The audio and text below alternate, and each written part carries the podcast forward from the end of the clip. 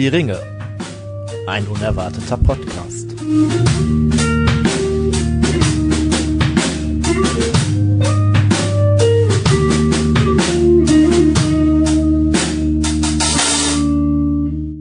Ja, hallo und herzlich willkommen zu Hör die Ringe, ein unerwarteter Podcast. Ihr hörtet es bereits im Intro. Wir sind zusammengekommen in altbewährter Konstellation. Ich weiß auch nicht, was da kaputt gegangen Tim und ist. ich, ich weiß gar nicht, ist irgendwie heute ist kein anderer da. äh, und wir fangen wie immer.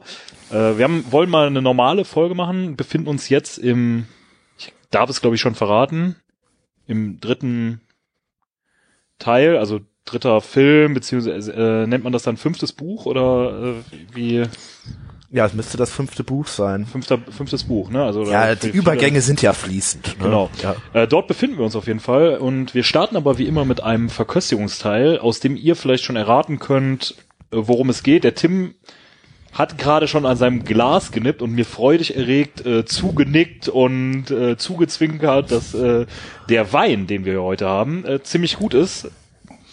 Was ich äh, ja so äh, olfaktorisch schon mal auch bestätigen kann. Also Also, also vielleicht verraten wir mal, was haben wir denn hier? Wir haben einen Rotwein ja. Ähm, haben aus wir? einem äh, Land von uns aus gesehen. ich, ganz- sag, ich sage mal im Osten. Auch wenn ich weiß, dass das jetzt nicht. Nein, wir haben einen äh, Rotwein aus Australien. Ja. Ähm. Australien oder Osttralien? Von Peter Lehmann, typisch australischer Name. Ja, das ich jetzt stimmt. auch nicht wüsste, was äh, sonst so ein äh, typisch. Oh, dieses Profil Mate. ist schick, ne? Ja, das Profil. Ich habe auch natürlich beim Flaschenaussuchen ja, wieder. Peter Lehman oder so, ne? Ah, Wenn, wenn, wenn, wenn Sie zuhören, Herr Peter Lehmann, dann sagen Sie uns doch Bescheid, wie man sie ausspricht. Äh, Das hat ja bei uns Tradition, dass Leute irgendwie falsch ausgesprochen werden. Liebe Grüße an den Christian. Ähm, äh, das ist ein Wein, ein Rotwein, ein trockener Rotwein aus Südaustralien, ähm, nämlich der äh, äh, Barossa Portrait Shiraz. Richtig. von 2018. Korrekt. Ähm, und ich muss sagen, mir gefällt's irgendwie schon beim Riechen, dachte ich so, boah, der wird aber fruchtig. Mhm. Beim Schmecken, ja, er ist auch fruchtig, schmeckt aber überhaupt nicht süß. Äh, Ja. Und von dieser Kombination bin ich irgendwie sehr angetan. Also, äh, Ich auch, ja. mir gefällt's. Ähm, musst du noch mal einen Schluck nehmen? Oh ja. Ja, aber schon, also jetzt auch nicht bitter oder so, ne? Nee. Sondern einfach so, Das schmeckt ein bisschen wie halt Lambrusco ohne Kohlensäure und halt in ein bisschen, also man, das schmeckt Nicht nicht, so süß, sofort ne? die Kopfschmerzen Ja, raus. nicht so ja, süß, genau. genau. Ja. ähm, ich komme mal kurz zur Flasche. Ein Schmackofatz. Ein Schmackofer, ja, genau. äh, ist eine 750 Milliliter Flasche, wie so häufig bei Wein, ähm, in so einem klassischen länglichen, ja, äh, in so einer klassischen länglichen Form. Und ein ganz interessantes Logo, finde ich. Mhm. Also, äh, es heißt ja Porträt und es ist so ein Porträt von einem Mann dargestellt und das wiederum ist gefüllt mit Feldern, also dieser Kopf von dem Woran würdest, also Mann, weil das also ist mir eben in Wüste den Kopf quasi. gekommen. Woran würdest du zuerst denken, wenn du diese Felder siehst? Ja, schon Richtung Auenland. Ja, ich dachte auch sofort so, ans Auenland irgendwie. Ja. Wobei das dann ja nicht wieder passt mit dem Thema, was wir haben. Also wenn es Osten Ja. ist, Land Down Under, vielleicht auch irgendwie, ähm, Down Under wäre irgendwie eher, weiß ich nicht, Numenor oder so, ne? Also, Numenor ist wohl eher down under the water. ja. ich äh, reiche die Flasche nochmal an dem Simon weiter. Der Ja. Simon ist heute, lebt heute ähm, Ich äh, lebe heute enthaltsam. Ich äh, wieder mal. Ja. kuriere noch die letzten Ausläufer einer Bronchitis aus und da ist so Tabak und Alkohol für nicht die, nicht die allerklügste Idee.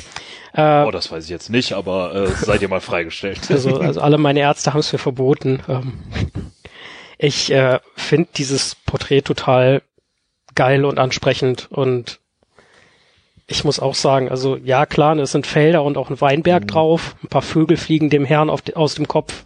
Ähm, also ich finde schon, es passt. Also diesen diesen Auenland-Vibe, den kriege ich auf jeden Fall mit. Äh, der Wein riecht tatsächlich wirklich sehr gut. Ähm, mal gucken, ob ich mich nachher vielleicht doch zu einem ganz kleinen Schluck zum Probieren hinreißen lasse. Äh, auf der anderen Seite kann ich mir auch gut vorstellen, dass eine ganze Ecke weiter östlich des Auenlands äh, solche Landschaften auch vorfindbar sein könnten. Das denke ich Wobei auch. das Land größtenteils ja eher als weniger fruchtbar beschrieben wird. A- Auf der anderen Seite, was ist denn fruchtbarer als das Auenland, außer irgendwie Ja. Ja, äh, also ich komme noch mal zum Geschmacklichen, weil du das gerade angesprochen hast. Also Tim hat recht, fruchtig, vollmundig, Aber nicht süß. ja und Ne? vor allen Dingen auch ohne langen Nachgeschmack. Ja. So, du nimmst ihn in den Mund, Du trinkst den? du schmeckst so die ganze Frucht, trinkst den und der Geschmack ist weg. Also Es pelzt Außer so- nix. Es, ja, äh, außer hm? so einem ganz leichten Geschmack. Also du, was du gerade sagtest, du schmeckst keinerlei Kopfschmerzen. Also ich finde, das schmeckt so ein bisschen Raus. wie so ein Wein, den man, wenn man jetzt beispielsweise ein Elbenkönig ist, die ganze Ta Nacht irgendwie trinken kann, um dann irgendwie seine Zwerge und Hobbits zu verlieren. Oder, Ah ja. äh, worauf diese Andeutung wohl hindeuten soll. Aber äh, gut. Ähm, ja, außer dem Wein haben wir uns für einen altbewährten Tabak entschieden. Wir haben den von John Ellsbury mal wieder den äh, Dragon Blend ausgepackt, den wir in einer der allerersten Folgen auf jeden Fall hatten. Ich glaube, Dritte, vierte, ich weiß Sowas? es nicht mehr. zweite? Nee, der zweite hatten wir irgendwas aus der Auenland-Edition. Einer der beliebtesten von der John Ellsbury äh, Mischung. Auf jeden Fall. Mh, ja, Tim. Äh, ich muss sagen, ich merke wieder warum. Weil auch da, finde ich, trifft das sehr zu. Das ist, ja, es riecht ja nicht wirklich fruchtig, aber schon intensiv. Aber es bleibt auch da wenig Nachgeschmack über, finde ich. Es ist eher wenig Richtung Frucht, sondern eher, würde ich sagen, Schokolade, nussig, ein bisschen erdig sch schmeckt es. Ähm, ja, Rauchbar. gut rauchbar, anfängerfreundlich sicherlich. Ne? Ähm, es gibt ja auch noch den Dragon Flake zu, der ein bisschen schwieriger zu handeln ist. Den kann man einfach in die Pfeife tun, anmachen und Und durchrauchen. Und durchrauchen. Ja, mehr oder weniger, wenn Ja. die Pfeife gut eingeraucht ja, ist und so. Ne? kommt auf die Pfeife an und auch so ein bisschen natürlich auf, auf wie oft man zieht. Aber ähm, im Prinzip sehr anfängerfreundlich und ich finde auch geschmacklich wirklich nach wie vor sehr gut, sehr rund. Wenn man ihn schon öfter geraucht hat, fehlt einem vielleicht so ein bisschen das Extra, die Extranote. Aber äh, auf jeden Fall sehr, sehr Ja, es ist ein solide. Ne? ehrlicher, solider Ja. Tabak, hätte ich jetzt auch Ja. gerade gesagt. Äh, ohne irgendwie, dass er dir was vorgaukeln will oder sonst was oder so, ne? Einfach nur Tabak. Und ja, klar, also ein bisschen aromatisiert natürlich. Aber ja, einfach angenehm zu rauchen und passend dann doch zu dem Wein. Ja, von der Dose muss ich mittlerweile sagen, ja, Hat man sich ein bisschen gewöhnt, aber ich finde, die Farbgebung passt natürlich hervorragend ne? zur äh, Farbgebung der Weinflasche. Das stimmt. Also es ist eine 100 Gramm Flasche, stimmt. Äh, da ist auch das Porträt des Mannes, also diese Büste ist auch rot. Ist ein ähnliches mit dieser Rot, Landschaft, äh, weißes Etikett. Ja, das ist auch, also 100 Gramm Dose. Äh, ja, dieses typische runde Konservendosenmäßige, was halt, ja, Mhm. so ein bisschen, ja, standardmäßig, also einfach standardmäßig ist, dann natürlich mit den Rauchen äh, verursacht Mund-, Rachen- und Kehlkopfkrebs. Und Rauchen ist tödlich, ja, nicht Rauchen auch. Ähm, ich wollte nur noch mal, ich wollte mal so einen Raucherspruch bringen. War ich eigentlich nie, aber ich wollte schon mal so. Also, was erhofft man sich denn sonst so? Aber gut. Ähm, ähm, ja, einfach eine, ja, einfach so eine ehrliche, solide Ja. Dose, genauso wie der Tabak, ne? Genau, also genau wie der Wein. Ja. Vielleicht auch um wie der Landstrich, um den es heute geht, ne? Mhm. So. Ehrlich und solide. Ja, müssen wir mal in Gondor nachfragen, ob die das auch so sehen, aber das werden wir gleich natürlich. Naja, gut, also ich meinte, sie sind Die Frage ist, kriegst du in Gondor eine ehrliche und solide wir werden Antwort. das gewohnt akribisch kritisch aufarbeiten. Genau. Das machen wir aber nach der kleinen Pause, würde ich vorschlagen. Und wir äh, lassen uns jetzt hier prosten uns nochmal mit dem Wein zu und äh, ziehen nochmal genüsslich an der äh, uns umbringenden Pfeife und äh, Nur das nicht die, die, die da steht ja nicht Pfeifen ist tödlich, sondern nur Rauchen. ja, gut. Aber in dem Sinne, wir hören uns gleich wieder. Bis gleich.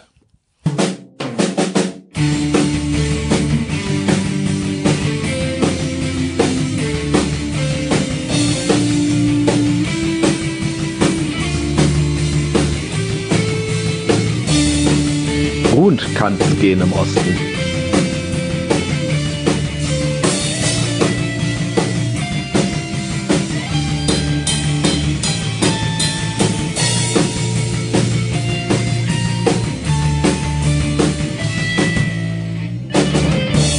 Ruhend kann's gehen im Osten. So, da sind wir wieder zurück aus der Pause. Tim zündet sich nochmal seine Pfeife an. Simon sitzt ganz entspannt in seinem Sessel. Mir ist gerade mal so durch den Kopf gegangen, wir verheimlichen das ja immer am Anfang, worum es eigentlich geht. Aber häufig ist es, wir haben ja jetzt noch keinen Titel für die Folge. Also wir ne entscheiden uns ja immer am Ende für den Titel. Und häufig kann man ja durch den Titel schon mindestens mal drauf schließen, oder? Ja, aber wir machen natürlich die Titel immer so gewohnt, mehrdeutig, subtil. Wobei wir ja auch schon drunter schreiben, worum es geht. Und ja. also das eigentlich müssten wir mal überdenken, ob das nicht. Aber man, man müsste ja nicht das lesen. Also Aber- vielleicht Ja, genau. gibt's ja, aber das könnt ihr uns ja vielleicht mal zukommen lassen. Äh, gibt es Leute, die das hören und dann wissen, worum es geht? Oder es, ich, es soll ja auch die eine oder andere Person geben, die uns nur hören und nicht auf Instagram folgen oder nicht auf die Korrekt. Website gucken. Äh, und vielleicht Werbeblock am uns Anfang. zum Beispiel gerade jetzt erst entdeckt und sich mal so durch die Vergangenheit, wir sind ja nicht tagesaktuell, äh, und dann so denkt, boah, heute habe ich Bock auf Nazgul, höre ich mir den Nazgul an. Ja, aber um Nazgul geht's ja heute nicht. Und die müsste man auch erstmal finden, die Folge so. genau. Die heißt nämlich nicht und die Nahschool oder so. Ja, aber dafür habe ich nämlich jetzt, äh, kurzer Werbeblock für die Website nochmal. Ich habe jetzt, ähm, wie heißt das, ähm, Tags erstellt. Das heißt, ihr könnt auf der Website jetzt zum Ah. Beispiel suchen nach Nazgul und ihr findet dann die entsprechende Folge. Oh, wo Ist das die mit den. Höllengeiern? Ich habe auch so ein paar übergreifende Tags gemacht, wie zum Beispiel, äh, ich glaube, ich habe Ereignis gemacht. Wir haben ja ein paar Folgen, wo wir so spezielle Sachen beleuchten, die Trennung der Gefährten oder sowas oder Mhm. Elrons Rat. Äh, da, das ist auch nochmal. Und ich habe auch, falls ihr noch an der Amazon-Serie hängt, äh, auch dafür immer einen entsprechenden Rings of Power Tag gemacht, dass ihr die für die Amazon-Serie interessanten Sachen, sagt man, erstes, äh, zweites Zeitalter, Sauron, sowas alles, ähm, Sauron haben wir noch nicht, ne? aber äh, wir haben ja auch mal eine Vorschau gemacht und so, dass das alles zusammen findbar ist. Witzig. Äh, falls ihr glaubt, das war jetzt geplant, dieses kleine äh, Plaudergespräch, war es tatsächlich nicht. Und äh, auch Simon und ich haben, glaube ich, was Neues gerade über unsere Website gelernt. In der Tat. ähm, ja, vielleicht sollten wir das öfter mal machen, einfach mal so plaudern. Machen wir Ja, sonst mir war ein bisschen gefühlt. langweilig, da dachte ich mir, da mache ich das mal. Ähm, aber was ist denn heute Thema? Thema ist der Osten. Der böse Osten. Gibt es einen guten Osten? Äh, man weiß es nicht. Äh, aber wir spielen heute mal äh, wieder, wie immer, mit Stereotypen und äh, fangen einfach mal an mit der Frage, was ist der Osten Mittelerdes? Äh, Worum, was meint man genau, wenn man sagt, der Osten? Meint man dann, weiß ich nicht, vom Auenland aus gesehen, meint man dann vielleicht schon Bruchtal oder Also die, die Frage lässt sich eigentlich sehr, sehr simpel beantworten. Der Osten Mittelerdes ist quasi das, was du auf der Karte schon nicht mehr sehen kannst. Ähm, nein, ganz so schlimm ist es nicht. Äh, aber wir reden halt wirklich, wenn man sich eine Mittelerde-Karte anguckt, davon, dass wir den Westen haben bis zum Nebelgebirge und danach geht's noch eine ganze Ecke weiter Richtung Osten, bevor wir dann vom Osten sprechen. Das bedeutet, der fängt von oben nach unten gesehen deutlich hinterm Düsterwald beziehungsweise dem großen Grünwald an. Der fängt hinter Gondor an, also fängt zum Beispiel mit Mordor an und über Mordor liegt dann auch noch mal ein Stück weiter im Osten zum Beispiel das Land Ruden oder da liegt auch das Land Kant. Oder wenn wir dann weiter in den Süden von Gondor ausgehen, die Haradrim, auch die ziehen sich dann halt ganz im Süden auch noch in den Osten. Ähm, und du brauchst schon, ja, ne, ich sag fast erweiterte Karte, um da zu gucken, Ja, wo ich- geht's denn dann auch weiter. Ich glaube, das fast kannst du fast streichen. der Osten ist doch ungefähr so groß wie Ich denke, weil alles, was wir sehen auf der Karte, ist ja nur der Nordwesten. Das heißt, Ja. im Prinzip kann das eigentlich ja nur quasi ein Viertel der Karte sein und es müsste quasi noch drei andere Viertel geben, damit halt oben links der Nordwesten ist. Ähm, und wenn man jetzt natürlich überlegt, Mittelerde ist ja rund, das heißt, es wird der gleiche Effekt sein wie zum Beispiel auch bei uns auf dem Globus, dass nicht rund alle Länder gleich groß sind. eher oval. Ja, äh, Warte, Moment, bei uns ist doch flach, habe ich im Internet gesehen. wenn die Erde flach wäre, würden die ganze Zeit Katzen irgendwas von der von der Kante schubsen. Das kann nicht sein. ähm, Aber auch das habe ich im Internet gesehen, dass Katzen das machen. Also das muss auch wahr sein. Das, äh, das war das andere Internet. Ähm, Willkommen bei Ihrem Querdenken-Podcast. da kommen wir erst gleich zu. Alternative Fakten. Es geht ja um den Ost. Oh, böse, böse, böse. Der Äh, Osten liebe Grüße an Enrico, Marcel und alle anderen Ostlinge, die uns heute so zuhören. Wir lieben euch. Ja, also äh, nehmt, seht es uns nach, der Osten ist genauso wie das Internet Neuland für uns. Und groß. Großes Ja. Neuland. Das passt natürlich auch hervorragend zum Wein, den ich äh, genommen habe, weil Australien, ne, unbekanntes Land, da wagen wir uns jetzt hin vor. Äh, gibt es Hobbits, die im Osten Work and Travel machen? Oh, gute Frage. Was machen die Hobbits eigentlich nach ihrem Abi? Also ich weiß, dass zumindest ein Hobbit mal sehr weit in den Osten vorgestoßen ist und da äh, Lisa, seine, seine, seine, seine Bratpfannen äh, diversen Köpfen angediegen hat.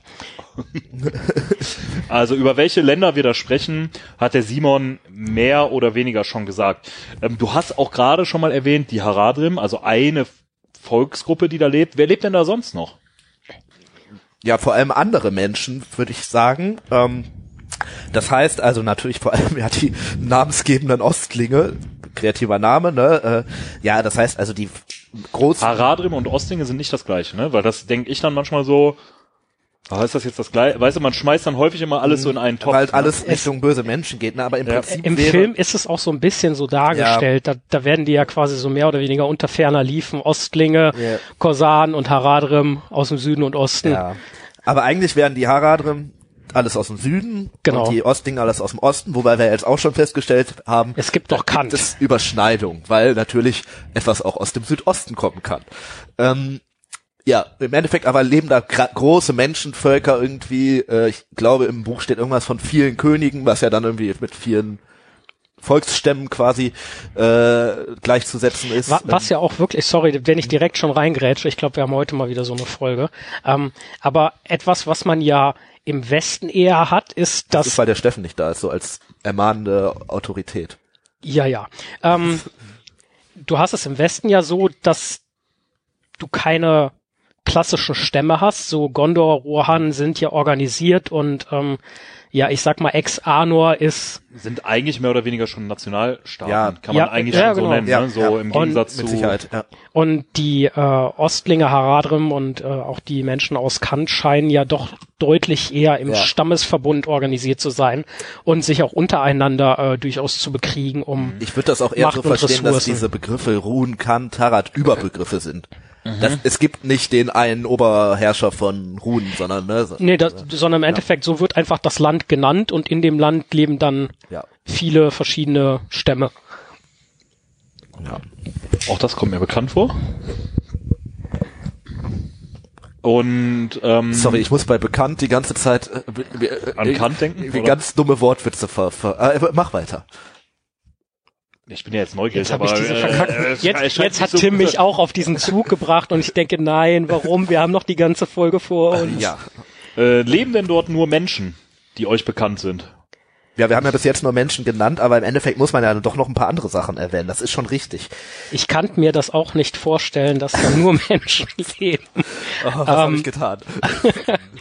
Ähm, also zum einen, äh, ja klar, viele Menschen.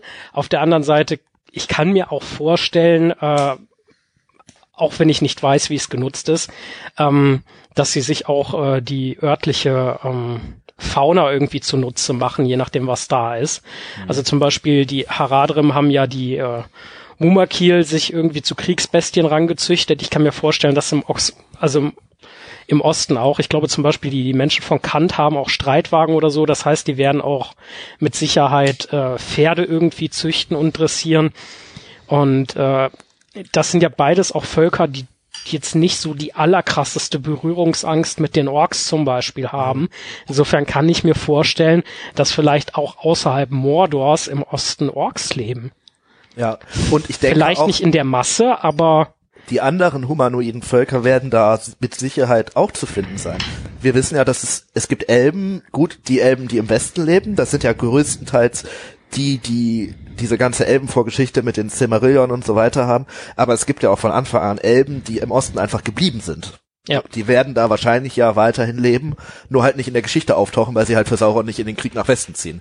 Ähm, genauso wissen wir, dass es ursprünglich sieben Zwergenstämme gab und wir lernen ja eigentlich nur von drei die Geschichte. Das ist so allererst natürlich Durins Volk irgendwie.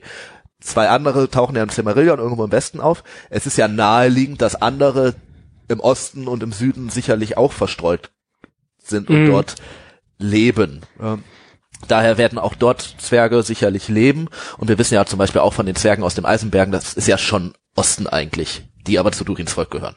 Ähm, und dann werden, glaube ich, ist jetzt mal zumindest meine steile These, wir wissen, die Hobbits sind auch aus dem Osten gekommen. Und es gar- garantiert uns ja niemand, dass da alle Hobbits in den Westen gezogen sind, sondern es werden ja sicherlich auch welche zurückgeblieben werden. Das heißt, ich schätze mal, es wird auch im Osten sicherlich Hobbits geben. Ähm, ja, die heißen dann wahrscheinlich Haarfüße. Weißt du? Aber ähm, ist denn da alles äh, mal so als kleine Zwischenfrage, die steht eigentlich nicht im Konzept, dient alles, was da im Osten irgendwie ist, dem dunklen Herrscher Also oder dem Bösen? von der von der äh, Mutmaßung, die wir ja aufgestellt haben, definitiv nein. Behaupte ich jetzt einfach mal.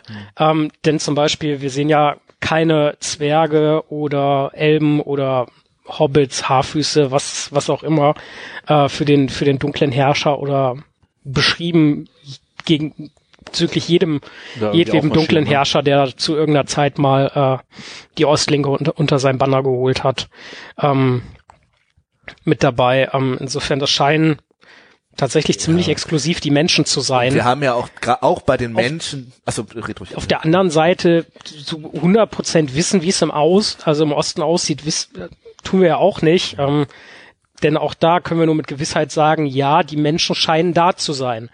Ob die Elben da auch noch sind, ob da auch noch Zwerge sind, ob da möglicherweise Haarfüße oder so sind, vielleicht sogar Zauberer, ne? Ähm, das, das ist ja gar nicht so richtig klar. Aber zumindest für den Fall, dass es so ist, scheinen die oder tauchen die nirgendwo irgendwie mit Sauron oder, oder früher auch mit Morgoth auf, glaube ich. Ja, und wir wissen ja zum Beispiel, wenn wir auf die Menschen nochmal schauen, werden da ja auch nicht alle Menschen Sauron dienen, weil äh, es gibt ja selber diese Vermutung irgendwie von den blauen Zauberern, dass die da quasi auch Menschen gegen Sauron aufgewiegelt haben. Zumal sich die Stämme ja untereinander auch zu bekriegen scheinen Ja. in Teilen. Ähm, Ja, ja gut, da ist die Frage, aus welchen Motiven die Orks sind. Zwar, würde ich jetzt mal sagen, der Dennis wird mich erschlagen dafür, aber sagen wir mal, die sind alle böse. Ähm, und die bekriegen sich ja auch gegenseitig. Ne? Also Ja. es wird aber wa- wahrscheinlich im Osten auch Sachen, Leute geben, die sagen, nee, hey, das mit dem Sauron, ja, weiß ich nicht. Das ist nicht so mein Fall. Möglich ist das. Ähm, aber ich denke, das ist Spekulation. völlig. Äh, andere spekulative Frage, warum geht im Osten so viel verloren? Ähm, ich Zwerge, Menschen. ich denke, Zauberer, das kann man Wasser. ganz einfach naturwissenschaftlich begründen. Wir wissen ja, im Osten fällt quasi alles runter, weil da geht's bergab. Und äh, Moment, halt, stopp. Wir müssen über die Grundthese sprechen. Aber mach erst mal weiter. Äh, nee, äh, Spaß beiseite. Ähm, ich, die Frage ist total cool, weil wir wissen ja überhaupt nicht, geht da was verloren. Wir hören einfach nur nichts davon. Das heißt, Kann so sein, dass es so weitläufig das ist, oder? das ist quasi Schrödingers, äh, Schrödingers Osten. Ähm, ja, Ja, also ich glaube, das hängt auch damit zusammen, dass alles, was wir irgendwie mitbekommen, eigentlich immer aus dem Osten nach Westen zieht. Da gibt's irgendwie tausend Beispiele. Das, was aus Westen nach Osten zieht, gibt's meines Wissens ja, sagen wir eigentlich drei Beispiele. Zwei sind nicht wiedergekommen und eins war Saruman. Ähm, irgendwie scheint da tatsächlich immer irgendwie was verloren gegangen zu sein. Und wir wissen natürlich auch nicht, also wenn natürlich ganz viel in eine Richtung geht und nur eine Person zurückkommt, liegt es ja nahe, dass die Person da irgendwie dran schuld hat. Also Saruman, was hast du mit äh, dem Osten Alatar und gemacht. Palando gemacht? Es kann auch einfach sein, dass ähm, im Osten vielleicht auch ganz andere Probleme nochmal herrschen, die Oder es ist halt einfach viel geiler da. Deswegen bleibt alles da. Wobei dann stellt sich die Frage, warum zieht so viel aus dem Osten in den Westen, ne? Aber äh, Ja, aber ich habe gerade noch mal geguckt, also ich habe mir gerade noch mal so Ja. eine Karte von Ada angeguckt und wenn du dir allein so das Land der Haradrim anguckst, ne, also was ja riesig. Ja. eher auch Süden Ja. statt Osten ist, Ja. das ist halt schon alleine größer als ja. Mittelerde, wenn man Ja. Denn so deuten kann, ne? Da, Und da geht halt auch eher mal was verschütt als andersrum. Wenn es so ein Riesenland ist, ne? Ja, Versuch mal jemanden im Auenland zu verlieren. Zwei Tage später hast du ihn wieder. Also, unabhängig davon, dass es da Fundbüros gibt und im Osten wahrscheinlich nicht, aber es, Ähm, Nee, aber äh, es stimmt schon. Also auf der einen Seite, wir sprechen über eine viel größere Landmasse. Äh, wir wissen sehr wenig. Und im Endeffekt, es kann ja alles von dem, was ihr schon genannt habt, sein, von da ist es total geil, ähm, zu Da herrschen ja, da andere leben, Probleme. da, da, Also da herrschen, da herrschen andere Probleme. Auf der anderen Seite dann der Punkt, ja, aber warum ziehen dann von da aus immer irgendwelche Kriegergruppen Richtung Westen und wollen da irgendwie, Ich meine, unser Ansatz ist natürlich auch schon total typisch westlich. Wir gehen ja davon aus, dass nur das, was wir hören und mitbekommen, irgendwie relevant ist. Äh, äh, ja. ja, aber das ist ja grundsätzlich menschlich. ja, das ist auch richtig. Ich Also habe noch, ich, wir im Westen betreiben das ja exzessiv, das stimmt schon, aber ich hab, äh, noch eine weite Theorie und die, ähm, die hat mit Magneten zu tun, weil wenn man zumindest den Film glaubt, dann ist natürlich alles, was aus dem Osten kommt, irgendwie mit Metall behangen. Ähm, und da, ja, vielleicht gibt es einfach nur einen sehr großen Magneten im Osten. Das ist vielleicht auch der Grund, warum Sauron seine körperliche Gestalt verloren hat. Die ist Ja, gar nicht untergegangen, die hängt irgendwo im Osten an. so und weil natürlich auch im Westen reichhaltiges Metall ist, ziehen sie aus dem Osten los, um noch mehr Mhm. Metall in den Osten zu schaffen. Ja. Aber was geht im, also äh, das Wort verloren, das Wort verloren, es ist ja nicht etwas unbedingt verloren, nur weil wir nichts mehr davon hören. Ja. Und ganz ehrlich, wir haben ja, ich glaube, in der Folge über die blauen Zauberer zum Beispiel auch schon gemutmaßt, ähm, also wir haben viel gemutmaßt und ich mutmaße mal, dass wir auch gemutmaßt haben, dass die Zauberer mutmaßlich äh, einfach ein Leben im Exil auch vorgezogen haben. Ähm, und Nils hat eben schon gesagt, ja, da ist überall sehr viel Platz. Vielleicht haben die einfach eine coole Ecke entdeckt und haben gesagt, so ja, hier machen wir uns jetzt irgendwie, äh, richten wir uns unser romantisches Heim ein oder so und dann äh, sind sie einfach da geblieben oder so. Oder vielleicht sind die Also auch zu den Elben oder Zwergen dahin gegangen, so who knows. Ein, ein runantisches Heim. Ja, auf jeden Fall. So mit kantierten Früchten und so weiter. Okay, Nils, wir müssen weitermachen, das wird hier nicht besser. Doch eine Sache noch, wenn es tatsächlich Hobbits da geben sollte, ist die Theorie natürlich, die Zauberer sind da hängen geblieben, weil Ja. auch Gandalf hat's ja mit den Hobbits Ja, gehabt und ja, äh, ja. Gibt es Pfeifenkraut im Osten? Gandalf, ich Gandalf. glaube, dass sich diese Folge in eine völlig katastrophale Richtung entwickelt. Okay.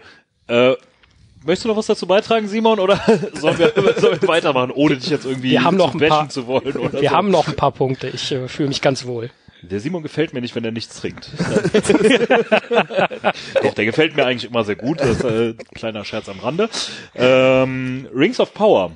Das ist diese neue Amazon-Serie. Ihr habt wahrscheinlich alle schon davon gehört. Über die haben wir tatsächlich auch schon gesprochen, falls ihr neu eingeschaltet habt, was der Tim ja eben schon mal angesprochen hat. Wir haben alle Folgen nachbesprochen, mehr oder weniger. Ähm, könnt ihr drüber sprechen? Die Und Fra- wir werden auch sicherlich noch mal drüber sprechen, denke wir ich. werden auch immer wieder darüber sprechen, weil es ist nun mal jetzt Bestandteil Es ist da. Das Das muss besprochen ja. werden. Ja. der Lore. So Es wurde schon alles gesagt, weniger, ne? aber noch nicht von allen. ähm, was will der Fremde im Osten? Der Fremde ist in diesem Fall der Steffen fehlt jetzt an der Stelle. Ja. Meteormann, Meteormann, Meteormann. Kommt so, zu was dich macht. Kommt zu dich gefliegt, genau. Äh, was will Meteormann? Vermutlich Gandalf. Es Man- tut immer noch weh. Ja. Man weiß es ja nicht. Was will der jetzt im Osten? Oder, also er möchte ja gerne in den Osten gehen, aber warum? Das ist eine gute Frage. Ich gehe jetzt mal davon aus, dass Meteormann tatsächlich einer von den Guten ist. Und sagen wir mal ein Zauberer. Ist ja egal welcher jetzt. Ja. Ähm, und der ja von diesem ganzen Sauron-Plot eigentlich gar nichts mitbekommen hat. Sie. Und wenn ich Sauron suchen würde als Zauberer, würde ich natürlich, ehrlich gesagt, im Osten anfangen. Und nicht auf irgendeinem da lächerlich dahintreibenden Floß im Meer. Also für mich ist das total Das wäre auch scheiße, mit dem Meteor da zu landen, weil dann ne, ist Sauron auch so unter Wasser, aber ja. Also für mich ist es total offensichtlich. Ähm, wir sprechen hier von äh, Schicksal und Vorherbestimmung. Äh, und zwar ist der Meteormann äh, auf die Erde geschickt worden als äh, Faktotum, die Haarfüße in den Osten zu führen im zweiten Zeitalter, damit sie von da aus im dritten Zeitalter in Mittelerde, also in Westmittelerde quasi wieder auftauchen Klassische können. Wegeführung aller Tobi, ja, das gefällt mir.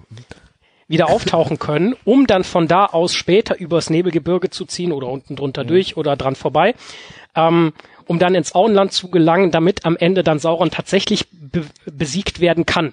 Und weil da vorher schon das Gerücht die Runde gemacht hat, in äh, guten wie in bösen Kreisen, ähm, vor allem innerhalb der Maya-Community, ähm, hat man nach diesem Meteormann aktiv gesucht von der dunklen Seite aus und das wird ja quasi dadurch untermauert.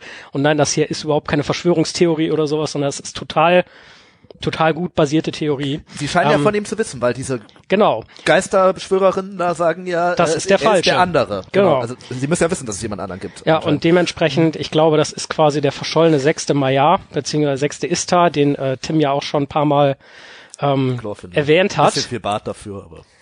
Und äh, ähm, ja, das, das Ja, will was der da. Du, jetzt? du glaubst jetzt nicht mehr, dass Nein, ich glaube das nicht. Ich wollte einfach nur eine funktionierende, aber völlig abwegige Theorie aufstellen. Also es könnte natürlich? Aber auch der andere könnte natürlich auch dann auf äh, Palandir oder Ja, ja. also Ähm, ja, aber Also, um die beiden da frage ich mich natürlich, eigentlich kommen die ja zusammen, ne? Also, äh, Ja, aber- an. Ja. Ähm, ja an, aber vielleicht zeitgleich und die haben den einen schon mal gesehen und aber Ja. wobei dann ist komisch, dass sie ihn als Sauron. aber vielleicht Der, der andere ist dann ja doch Sauron, also das Ja, sagen sie ja ganz ja. klar. Nee, das ist Schwachsinn. Okay. Ja, ich, ich glaube, so weit hergeholt ist das gar nicht. Es könnte tatsächlich einer von den Blauen sein. Vielleicht ja, ja. machen die die gesamte Story einfach noch ein zweites Mal in Staffel 2 und dann hast du den anderen äh, von den beiden. Ja. Äh, aber ja, Meteormann 2. es scheint ja, also wir können ja eigentlich von dem, was Amazon uns da anbietet, ja davon ausgehen, dass das ein Ista ist. Es wird, glaube ich, sogar auch gesagt. Ähm, und es muss bekannt das sagen sein die drei, äh, Ja. die drei fremden Ja. und, Weißkleider. und es ja. muss im Osten definitiv bekannt sein, dass da jemand kommt, ja, weil ansonsten würden die ja nicht gezielt danach suchen und auch feststellen, oh, das ist der andere. Das heißt, es muss noch einen zweiten geben. Auf der anderen Seite stellt sich die ein Frage, zweiter spricht halt gegen einen blauen Zauberer, weil dann müsste es einen zweiten und einen dritten geben. genau, Da hätten sie eigentlich sagen müssen, es muss- ist es einer von den anderen beiden. ja, Aber naja. es ist oder ist es am Ende doch Gandalf, weil die Serie halt irgendwie so zu funktionieren scheint. Gandalf. Also es ist ja eigentlich jetzt schon. Gut, ist ja auch egal. Das Kind ist im Brunnen. es geht ja mehr oder Der weniger darum, also dem was der Hobbit. im äh, Osten will, ist ja klar. Wir haben die drei Weißkleider schon angesprochen. Kommen die auch irgendwie aus dem Osten oder? Ja, die wird nicht sogar So gesagt, dass die aus das, Moon ich, kommen? ich glaube, so stand das in der Stellenbeschreibung. Ähm, bei das, X-Ray, bei Amazon oder was? Ja, irgendwie sowas. Ich, zumindestens irgendwie scheint ja jeder davon auszugehen, dass die aus dem Osten kommen und auch ich. Insofern gehe ich mal davon aus, dass das entweder gesagt wurde oder dass ich das irgendwo Mhm. gelesen habe. Und wenn ich das gelesen habe, dann vermutlich irgendwie im ziemlich direkten Kontext. Wer sind denn hier die drei, äh, drei Weißen aus dem Osten da? Ähm, Ja. Aber so genaueres weiß man noch nicht, ne? nee, zumal die ja auch jetzt quasi wieder verschwunden wurden. Ja. Also- die ja wahrscheinlich eher nicht nochmal auftauchen. Die sind ja Äh, die, also ja, Tot. Naja, aber wer weiß, ob es Ja. da nicht noch mehr von gibt, ne? aufgelöst, Ja, so, andere Dimensionen, who knows. Aber das scheinen ja wirklich irgendwie am ehesten irgendwelche Kultisten zu sein. Wenn wir davon ausgehen, dass äh, Morgoth im, im Süden und im Osten menschliche Verbündete hatte, dann kann es natürlich sein, dass sie quasi noch Morgoth äh, äh, äh, zugewandt sind, ähm, beziehungsweise halt auch seinen Ideen oder dann halt auch vielleicht seinem Nachfolger Sauron. ja. ja, sie suchen ja Ähm, explizit Sauron, das sagen sie schon. Die Frage ist halt immer, wofür. Auf der anderen Seite, so wie sie sich gebahnt halt für nichts Gutes oder Ja. so. Auf der anderen Seite, vielleicht ist das eine ähnliche Geschichte hier irgendwie. Ada äh, ist ja gegenüber Sauron auch jetzt nicht so freundschaftlich eingestellt. Vielleicht suchen alle Sauron, also auch aus dem Osten und so, und wollen den eigentlich genauso bashen wie Galadriel. Äh, stell und das ist ein Frage, riesengroßes wofür. Missverständnis. Weil wenn du da deinen, sag mal, Herr und Meister erwartest, dann gehst du ja nicht zu irgendwelchen Haarfüßen und suchst die da. Also, wenn die wirklich von Sauron ausgehen, müssen die ja davon aus, also als ob der Angst vor diesen Haarfüßen hätte. Ja, Was, was, was, also ich frage mich noch so ein bisschen, was ist die Mission dieser Weißkittel? Und, und auch, dass der, der Meteormann ja immer noch keinen Plan hat, wer oder was er eigentlich genau ist. So, also, ja, das, da, vieles macht da keinen Sinn oder vieles ist da sehr undurchsichtig. Zumindest noch nicht. Ne? Vielleicht wird es ja noch, also wir geben ja die Hoffnung nicht auf, dass es noch sinnvoll aufgeklärt wird. Aber im Moment finde ich, bleiben noch irgendwie viele Fragen, weil mir nicht Mhm. ganz klar ist, was diese ganze weiß Personengeschichte, also was da, was die wollen. ne? Auch, auch, auch, auch die Außer ein gesamte, paar Hobbits anzünden. die, aber die gesamte, nicht? die gesamte Aufmachung, so, ähm, wenn wir an den Osten denken, so wie es beschrieben ist, denken wir halt eher an Düsteres. Und okay, ne, über die Gesichter und das Gebaren von, äh, von, von diesen drei, drei Weißlingen oder so müssen wir uns nicht unterhalten. Das ist halt sehr düster. Auf der anderen Seite von der Gewandung oder so ist der erste Gedanke, ja, hat schon irgendwie ein bisschen was Elbisches. Oder ein bisschen was, Ja, sie haben ja auch irgendwie übermenschliche Adliges Kräfte, vom ne? Menschlichen. Also Menschen können ja eigentlich kein Feuer werfen. es ist total, Und natürlich, ähm, es gibt Wir wissen aber ja nicht, ob es irgendwelche Menschen gibt, die Magie beherrschen. Ne? Ja, so. es, wird ja zumindest angedeutet, dass es zumindest so Schamanen gibt und so, was auch immer das heißt, ob das nur Täuschung ist oder ob die wirklich magische Kräfte haben. Und man kann sich ja schon vorstellen, dass wenn das Sauron die irgendwie unterrichtet hat, dass der denen das vielleicht irgendwie beigebracht hat. Wäre jetzt ein bisschen äh, dünnes Eis, aber machbar, denke ich. Aber vielleicht sind es auch einfach, ich sag mal in Anführungszeichen, niedere Maya mit sehr eingeschränkter Macht, ähm, Ja. Das wurde ja auch schon vermutet, ne? die halt dann auch in, im Rahmen der, also es kann, also ich kann mir nicht vorstellen, ähm, dass halt nur so, ich, ich in Anführungszeichen Monsterwesen Maya, wie zum Beispiel die Balrogs oder so, oder dann halt Sauron irgendwie äh, Morgoth beziehungsweise Melkor Gefolgschaft geschworen da hatten, wird- ja, da wird es sondern dass es da auch, vermutlich auch ähm, weit weniger mächtige ja. Maya gab. Und vielleicht ist es auch das. Und die haben sich gedacht, okay, wir als haben vielleicht einen Auftrag bekommen und äh, dann halt vielleicht, weil es Maya sind, Aber die ich halt denke, auch äh, also beschränkte ab, Zauberkraft es haben. geht ja jetzt um den Osten. Also und was die äh, gegebenenfalls mit dem Osten zu tun haben, wir glauben halt, dass sie aus dem Osten kommen. Ja. Ja. So ein Wir sind uns Thema sogar ziemlich sicher, glaube ich. Rings of Power, ja, also das sind wir uns sicher, aber wir wissen jetzt nicht, ob sie zu irgendeiner Volksgruppe gehören oder Das zu irgendeinem nicht. Stamm oder sowas. Aber um das Rings of Power Thema einen Haken dran zu machen, ich denke, was das, worauf das vielleicht hindeuten könnte, dass auch der, ähm, hier, der, der Meteormann dahin geht und, weil wir ja auch wissen, oder es angedeutet wird, zweite Staffel geht viel um Sauron, wie der so seine Macht weiter aufbaut. Ich, es kann gut sein, dass wir was von Ruhen sehen in der zweiten Staffel. Das denke ich. was ja sehr interessant wäre. Was halt, Ähm, ja, Auf jeden Fall. wo sie vor allem mal endlich spekulieren können, ohne dass sie äh, sich irgendwie ständig in Widersprüche ver ver verwickeln, ne? Äh, Was aber ein guter äh, Brückenschlag jetzt ist, äh, du sagtest, äh, dass man da was sieht von Ruhen. Ähm, was sieht man denn in den Filmen von den Ostlingen? Also wenn wir jetzt die äh, drei Meisterwerke von Peter Jackson betrachten, was sieht man denn da? Von, ja, vom Osten sieht man nichts. Aber was sieht man denn von den Ostlingen, beziehungsweise von den Harads und den Ostlingen, was ja mehr so alles eine Suppe leider ist, ne? Also, äh, was wir ja in der Folge über die äh, Haradrim quasi schon gesagt haben, Haradrim siehst du halt, glaube ich, einmal auf der Straße durch Isilien, ähm, wo Faramir Faramirs Waldläufer diese, diese Truppe dann angreift und äh, dann halt auf den äh, auf dem Pelennor die äh, Mumakil-Attacke. Und von den Ostlingen siehst du noch weniger. Ähm, und ich weiß gar nicht, ob da irgendwo explizit steht, dass das oder gesagt wird, dass das Ostlinge sind. Wir sehen, als Sam, Frodo und Smergol auf dem Hügel vorm Schwarzen Tor sind, ähm, ein Heer aufmarschieren in goldener Rüstung mit äh, ja roten immer Umhänggewandung aus wie oder so so. Metallwespen, die so ein bisschen in so ein Honigglas gefallen sind. Ja, das ist, das ist gut. Und, und die sehen wir und ähm, das sind dann irgendwie die Ostlinge. Jetzt muss ich ehrlicherweise gestehen, äh, der Punkt, warum das für mich Ostlinge sind, ist, äh, weil Games Workshop die als Figuren der Ostlinge angeboten hat. Insofern wird das vielleicht ich schon glaube, die werden stimmen. auch so bezeichnet. Aber Wobei die, ehrlich gesagt, wenn man sich die, die Frodo und Sam gucken ja auf das, äh, auf das schwarze Tor und, Und kommen, kommen ja von eher von Süden. Nordwesten und die kommen von rechts. Das heißt, die Ostlinge kommen aus Richtung Süden. Genau. Und wenn sie wirklich aus dem Osten kämen, hätten sie eigentlich eher von links kommen müssen. Natürlich kann es sein, weiß ich nicht, da ist irgendwie eine Straße um Hügel und was weiß ich oder äh, ne, aber man hätte eigentlich die Perspektive ist komisch. Es ist, der, äh, ja. es, es ist wirklich sehr komisch. Ähm, ich bin mir jetzt gerade noch nicht hundertprozentig sicher, wie es im Buch geschrieben wird. Ich glaube, da sehen sie irgendwie ein, Heer oder so aus Schwarze Tor einfach Ja. zu marschieren oder so. Aber da steht, glaube ich, keine Richtung. ähm, aber ich, ich bin mir auch nicht sicher, ob dabei steht, dass ein Heer von Ostlingen ist oder so. Das Also- wissen Frodo und Sam ja eigentlich. Nee, Keine- aber Ich glaube so aber wie die doch- Ostlinge zum Beispiel im Buch beschrieben werden, ähm, sehen sie eigentlich anders aus als dieses Heer, was dahin Ja, marschiert. und die Gollum sagt aber, glaube ich, so viele Könige auch, also er sagt zumindest, dass sie auch aus dem Osten kommen. Ähm, ich glaube, die Informationen stimmt, haben die von sein. Gollum in dem Zeitpunkt. Zu dem Zeitpunkt.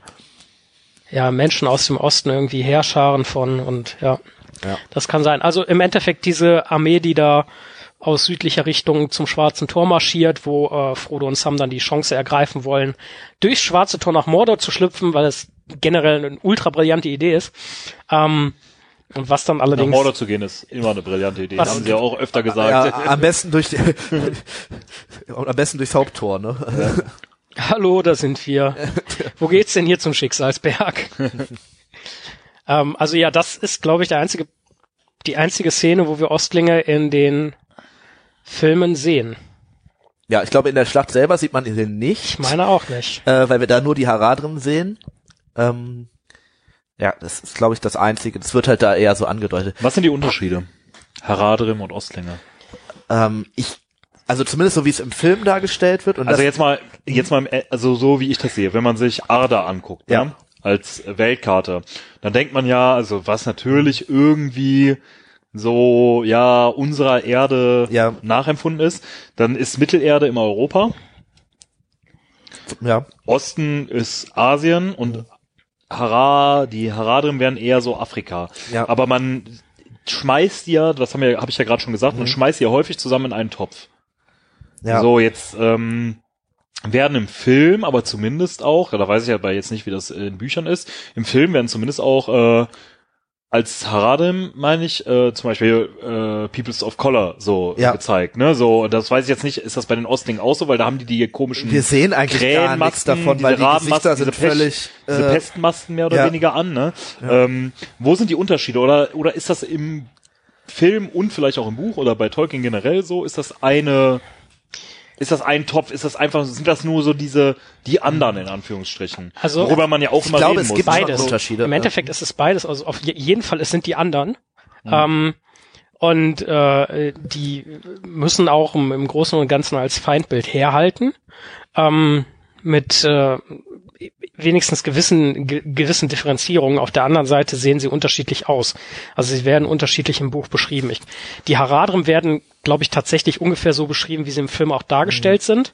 Ähm, bei den Ostlingen so wie wir sie im Film sehen, also in dieser Rüstung und so weiter, habe ich sie im Buch anders. jetzt nicht so in Erinnerung, sondern ich meine, dass sie im Buch eigentlich eher so großgewachsene, kräftige, teilweise äh, bärtige Krieger mit Streitäxten sind.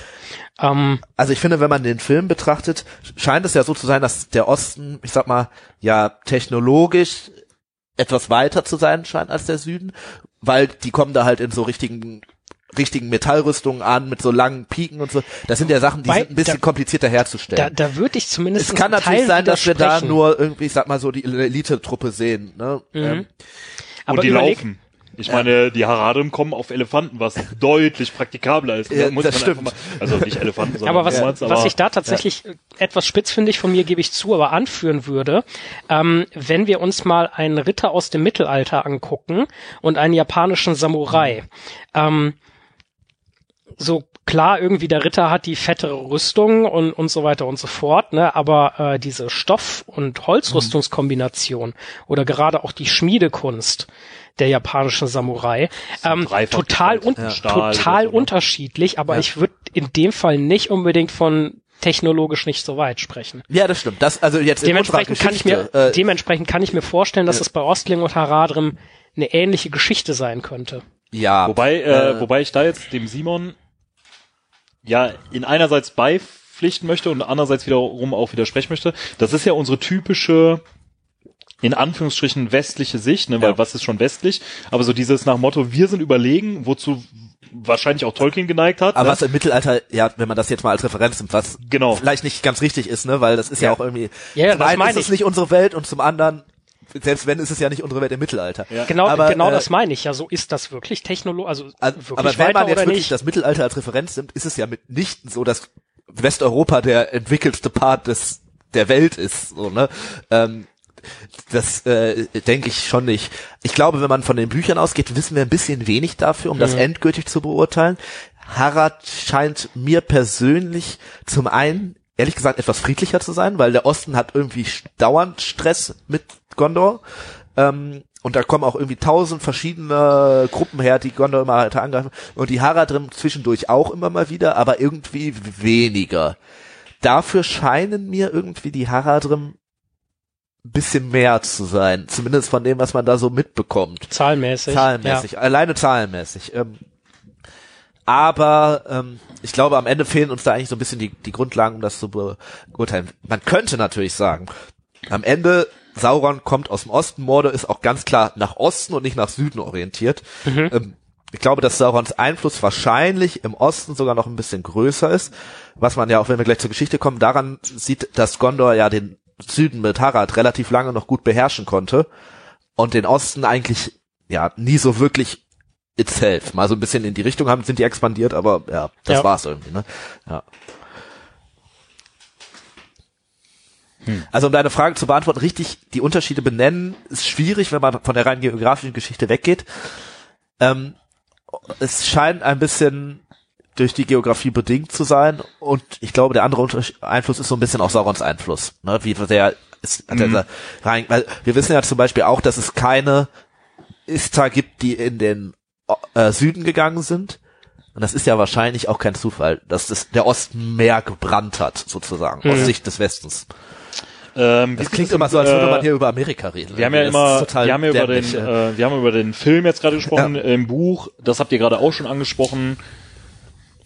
Ja, gibt es da halt schon Unterschiede, mhm. aber man weiß es auch, also so, so genau wird eigentlich nie drüber gesprochen. Mhm.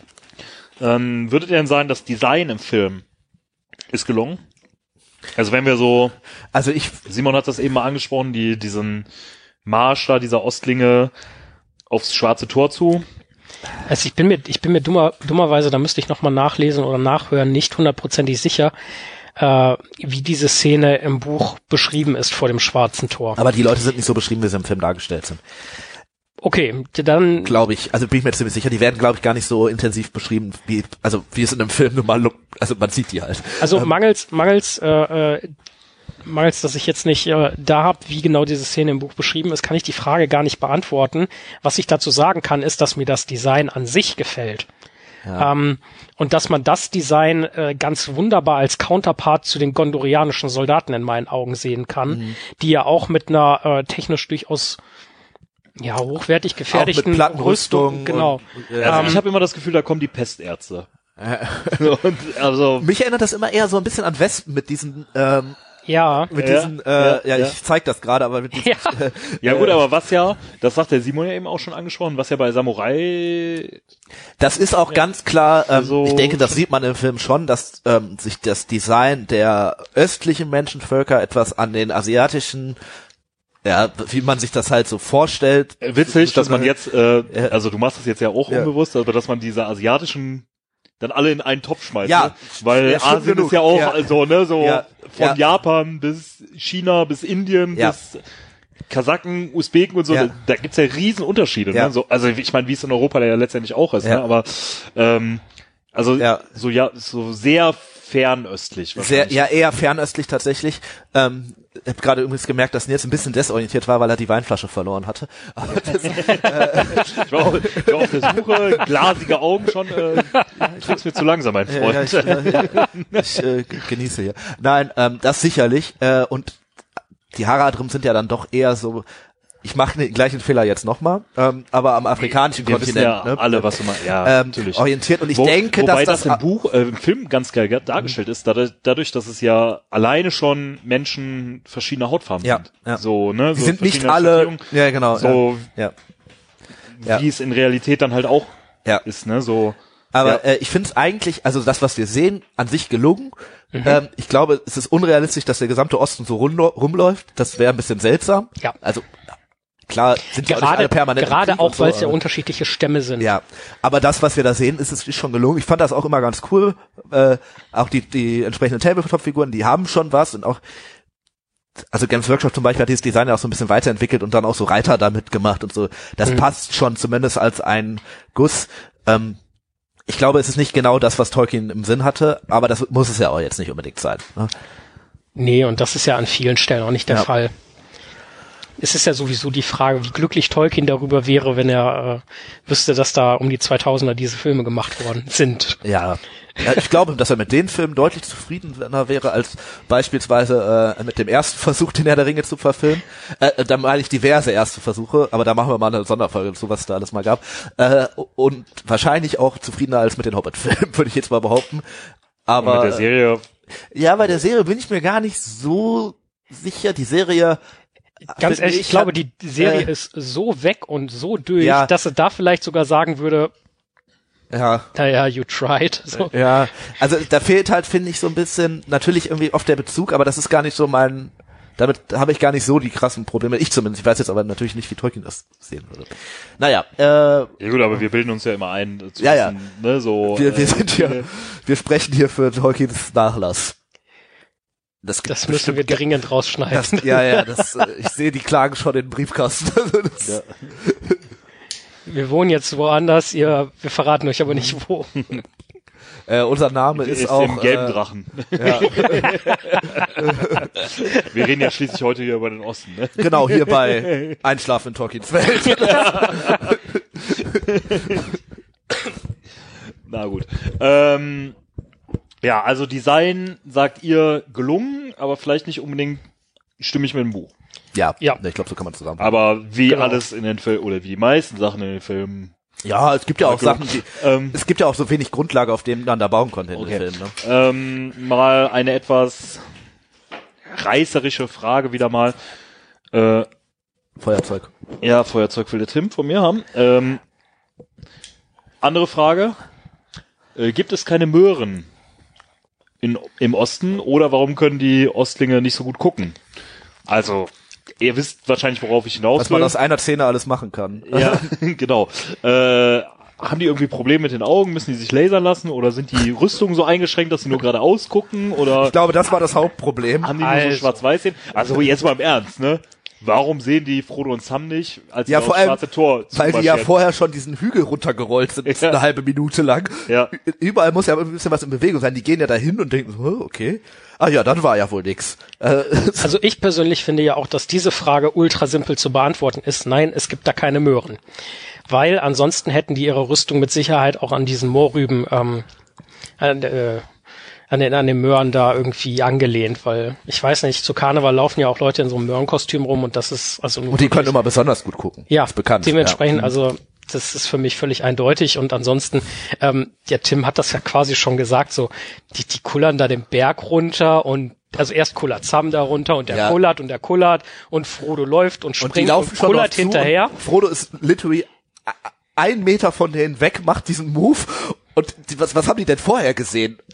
Vor ihrer Nase. Nichts und die Erklärung liefere ich direkt auf dem Fuße. Die haben ja diese Wespen Wespenfühler da oben auf dem Kopf und dieses ganze Heer ist ja auch mit einer goldenen Rüstung ausgerüstet und die laufen ja auch durch sonniges Gebiet zum Teil und ich glaube einfach, Ah. dass die dass sie geblendet sind und dass sie ein sowieso bisschen eher so Hitzschlag, so, ne? ich weiß nicht, wer kennt das nicht noch von, ich sag mal, früher, wenn dann irgendwie der Fernseher schwarz wurde und dieses Krisselbild nur noch, Mhm. nur noch da war, wenn kein Empfang war. Und ich glaube, dass das bei denen ungefähr so aussieht. Die mangels die hatten mangels kein Möhren Netz, und das wegen, war ihr und Problem. Wegen, und wegen, wegen geblendet durch die eigene Rüstung. Ja, ich habe auch das, gehört, die Netzabdeckung vom Schwarzen Tor war auch wirklich nicht gut. Oder wenn es wirklich Hobbits äh, im Osten gibt, dann kennen die die vielleicht schon, wenn die von irgendwelchen Bergen runterkullern oder so. Aber Ah, vielleicht sehen die die auch eher so als, ich sag mal, Tiere an, ähm, weil die gar nicht so Kontakt mit denen haben und dachten sich, ah, da läuft wieder ein Hobbit, okay, das ist wie wenn wir denken, oh, guck mal, da läuft ein Reh oder sowas. äh, da sind Also- die Scheißviecher, die uns die Möhren wegessen. Ja. Nee, also, also die Szene soll nat ist, ist natürlich schön gemacht fürs Verdeutlichen, Mhm. wie funktioniert denn so ein Elbenumhang, wenn es drauf ankommt. Ähm, Mhm. Ja, sagen wir mal, es ist nett gemacht, aber es ist natürlich schon die Frage, so das so viel zum kracht Thema alles in den Filmen ist gut, so was ich eben noch gesagt habe. Aber ich, Also Kritik äh, was kann man immer- sagtest, ist ja eigentlich interessant. Es geht wahrscheinlich darum, so von wegen dieses, die Elbenumhänge funktionieren perfekt, so wie der Tarnumhang im Harry Potter Universe, Ja, so, ne? ja. Wobei auch der ja nicht äh, perfekt funktioniert, sondern äh, ja, ich hätte jetzt fast Gandalf gesagt, ich meine natürlich Dumbledore. äh, Dumbledore kann Harry darunter ja schon sehen oder so, ne? ähm, ja. Aber okay. Zu Die, dem äh, Punkt muss ich immer an Family Guy denken, wo sie bei Quagmire im Cockpit sind und der erklärt den Autopilot und hat dann da Lego Hogwarts aufgebaut und Joe fragt einfach nur, "Hä, was macht denn Gandalf da? Sehr schön. ähm, ja, ich denke, wir machen mal weiter. Also genug von Möhren und von Ostlinge, die blind sind. Ähm, fragen wir mal nach äh, den, wir haben eben mal ein paar Länder genannt, ne? Fangen wir mal mit Ruhn an. Was ist das genau? Ja, Run ist, Und was ist die Geschichte von Ruhn? Ich denke, das können wir so in einem immer zusammenfassen. ähm, ja, Run ist ein Land, was im Ist eher der Norden des Ostens, ne? Oder ja, also ich, hätte, so ich hätte jetzt der gesagt, der, Großteil der nördliche bis mittlere Osten Mittelerdes, ähm, der nach unten am Anfang quasi durch Mordor begrenzt wird, aber dann dahinter auch so ein Stück weit weitergeht noch, ähm, mit dem Meer von Ruhn, zumindest am Anfang in der Mitte, also Mhm. auch mit dem Binnenmeer dabei. Und ähm, ja, im Endeffekt, da leben halt Stämme von Ostlingen, die, ich benutze das jetzt mal als Sammelbegriff, weil uns halt auch keine großartig anderen Bezeichnungen bekannt sind. Meines Wissens nach halt, unseres Wissens nach viele eher kriegerische Stämme und Menschen, die im fast permanenten Streit mit ihren Nachbarn, vor allem aus Gondor, aber zum Teil Ja. halt auch mit den Zwergen stehen. Und da sind wir ja eigentlich schon bei der Geschichte, ne? Weil diese Ostlinge halt, ja, Gondor im Prinzip über ja tausend Jahre oder eigentlich mehr sogar ähm, immer wieder zugesetzt haben, immer wieder Angriffe, Gondor mehrfach an den Rand des Untergangs gebracht dadurch. Klar, weil die halt auch einfach deutlich zahlreicher sind und wenn es dann jemanden gibt, der sie viele da einsammelt, was ja dann ja, stellt sich so ein bisschen die Frage, wer es am Ende war, aber irgendwie Saurons Einfluss ist, ähm, einfach zahlenmäßig totale Überlegenheit äh, dann Mhm. auch hat. Ähm, und da gibt's dann, da gibt's ja in der Geschichte von Gondor 4 zum einen diese Nummer mit den äh, mit den Wagenfahrern, die dann schon mal Gondor fast an Untergang gebracht haben und da auch irgendwie dann im Norden von Mittelerde viel auch so versklavt haben, so fast schon so, ja, könnte Kolonien sagen. Ge- Später auch noch äh, weitere Ostlinge, die Balkot, die ähm, die wo Rohan dann am Ende zur Rettung von Gondor kommen musste, woraus dann diese Gondor-Rohan-Geschichte entstanden ist. Ähm, genau. Und ich glaube, wenn wir bei der Geschichte sind, nur kurz am Rande, weil wir es sonst wahrscheinlich nicht erwähnen, ähm, die dann ja später auch nicht Gondor, sondern den einsamen Berg angreifen im Ringkrieg äh, und für Sauron da sozusagen die Zwerge und Menschen von Tal belagern. Beschäftigen. Ja, beschäftigen ist ja wahrscheinlich der richtige Begriff, ja. Ja, auch da wissen wir äh, relativ wenig. Da kannst du dir viel ausdenken. Ähm, Kant ist so ein bisschen nochmal äh, zwischen, zwischen Ruhn und, und Harad gelegen, wenn ich das richtig auf dem Schirm habe. Und äh, Tim hat es eben gesagt, da kommen die Wagenfahrer her. Ähm, dementsprechend können wir davon ausgehen, auch ein kriegerisches Volk, äh, das dann vielleicht so ein bisschen äquivalent zu den Rohirrim ist. Also gerade gerade bei Kriegs, äh, Kriegswagen muss ich ein bisschen ans äh, persische Großreich denken. Ähm, und Alexander Alexander der Große äh, oder ja Ägypten wäre auch ein Beispiel, stimmt. Ähm, mh. äh, auf der anderen Seite, wenn auch ein Reitervolk, könnte man natürlich, man natürlich auch ähm, an die Mongolei denken. Ähm, so Genghis Khan etc. Die aber keine, genau, die aber keine Wagenfahrer waren. Aber wie genau dann irgendwie Ruhn, Harad, Kant sich da, wie die zueinander stehen, wir hatten das ja schon mal gesagt, so das wird so mehr oder weniger in einem Abriss, ne, halt die bösen Menschen aus da, da und da. Ähm, und ungefähr so und so sehen die aus und da und da, das haben die in der Schlacht gemacht. Ähm, da, das ist halt der Abriss. Aber wie die zueinander, untereinander stehen, da haben wir echt ganz wenig Ja, Ganz Sicht, wenig ne, dazu. keiner mit. So. Genau. Ähm, da ist die Frage so, Wenn irgendwann Saurons Archive geöffnet werden, dann äh, der große, der große Leak. Ja, ja, 25 Jahre nach dem Fall Mordors können die erst geöffnet werden.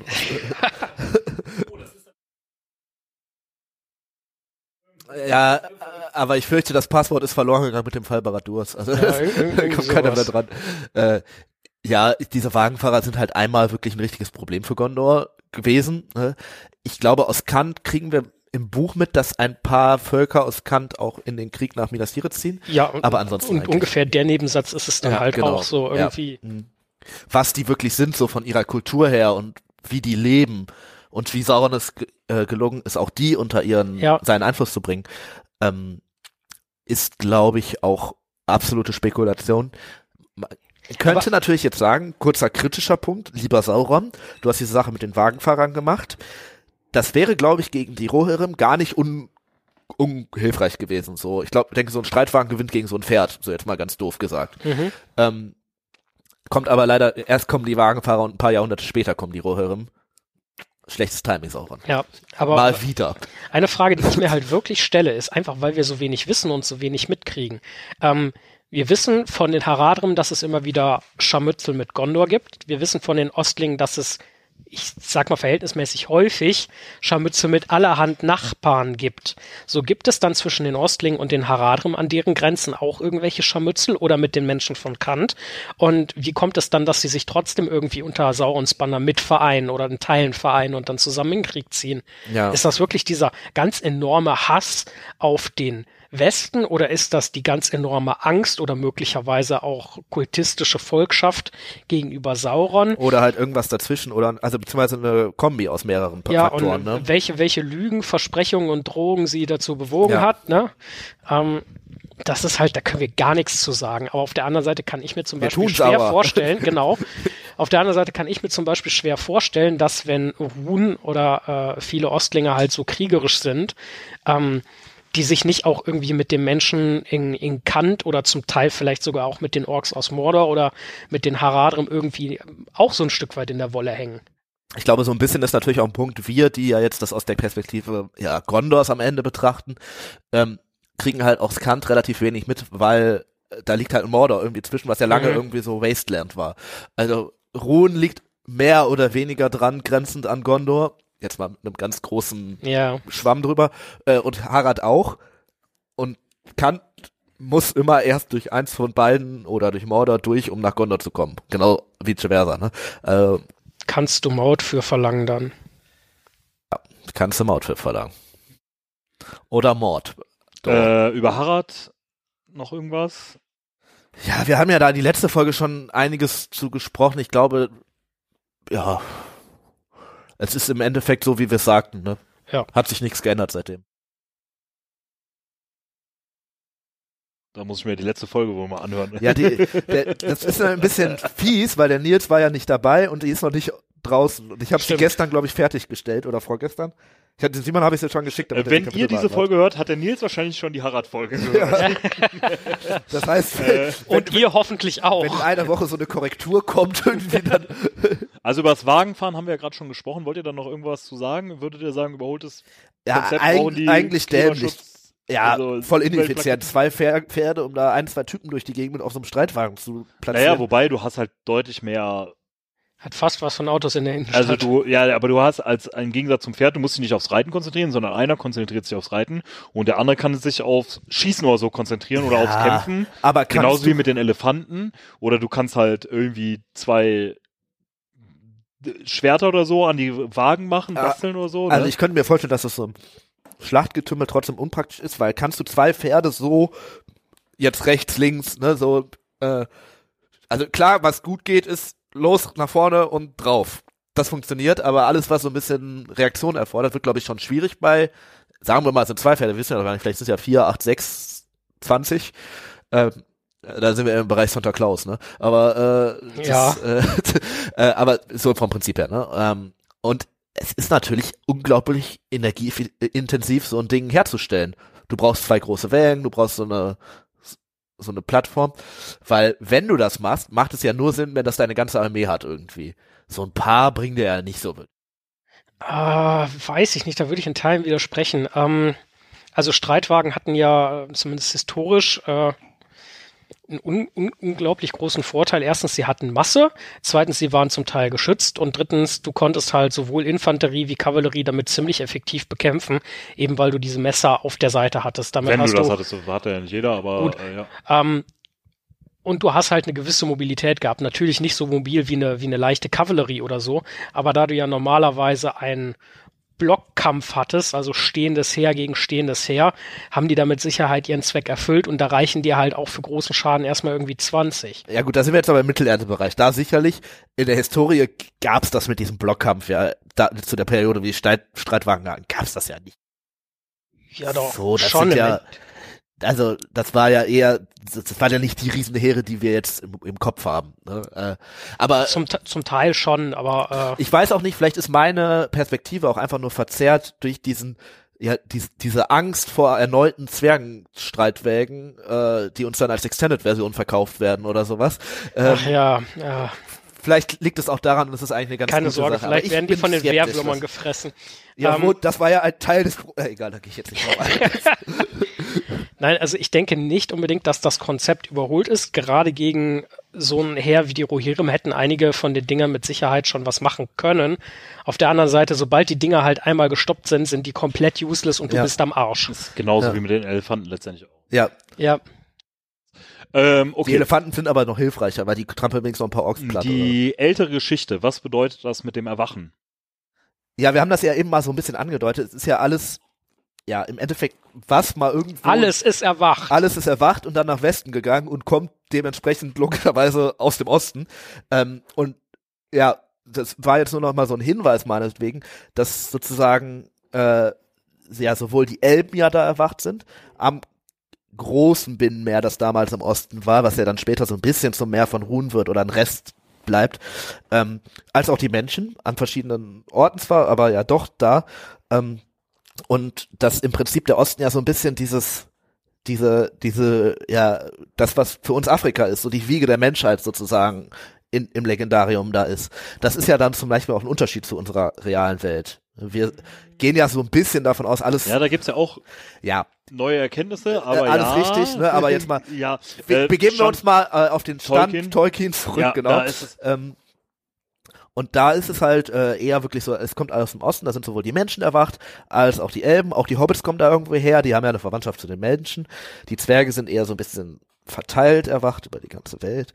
Aber der Osten sozusagen als Land, ja, wo die Elben erwacht sind, was natürlich ein bisschen ungünstig ist, weil diese ganzen Waler und so und alles, was irgendwie die beschützen könnte, halt im Westen war. Aber Ja. konnten die ja nicht wissen. War ja nicht deren Aufgabe. Auf die Ja, gut, ne, also und im Endeffekt so der, der Kurzabriss ist dann ja so, das sind auf der einen Seite sind ja halt auch äh, die, die Waler dahin und haben den, äh, haben den Elben gesagt, so hier kommt nach, nach da und da. Ähm, und dann sind ja viele gegangen, aber einige auch geblieben. Deswegen ja, Ja. die Überlegungen sind vielleicht tatsächlich noch einfach Elben im Osten. also die ähm, Wiege des Lebens liegt quasi da irgendwo im Osten. Ja. Was das Ganze ja noch interessanter macht, einfach dadurch, dass wir so gut wie nichts wissen, Ja. Was ja noch mega viel Spielraum, Interpretationsspielraum innerhalb von Tolkiens Welt gibt. Man könnte zum wenn Beispiel er sagen, sich nur auf Mittelerde beschränkt hat. Ja. Also wenn du mal überlegst, jedes Land oder jeder Kontinent so quasi, wenn man den Osten nochmal so als Kontinent sieht, ne?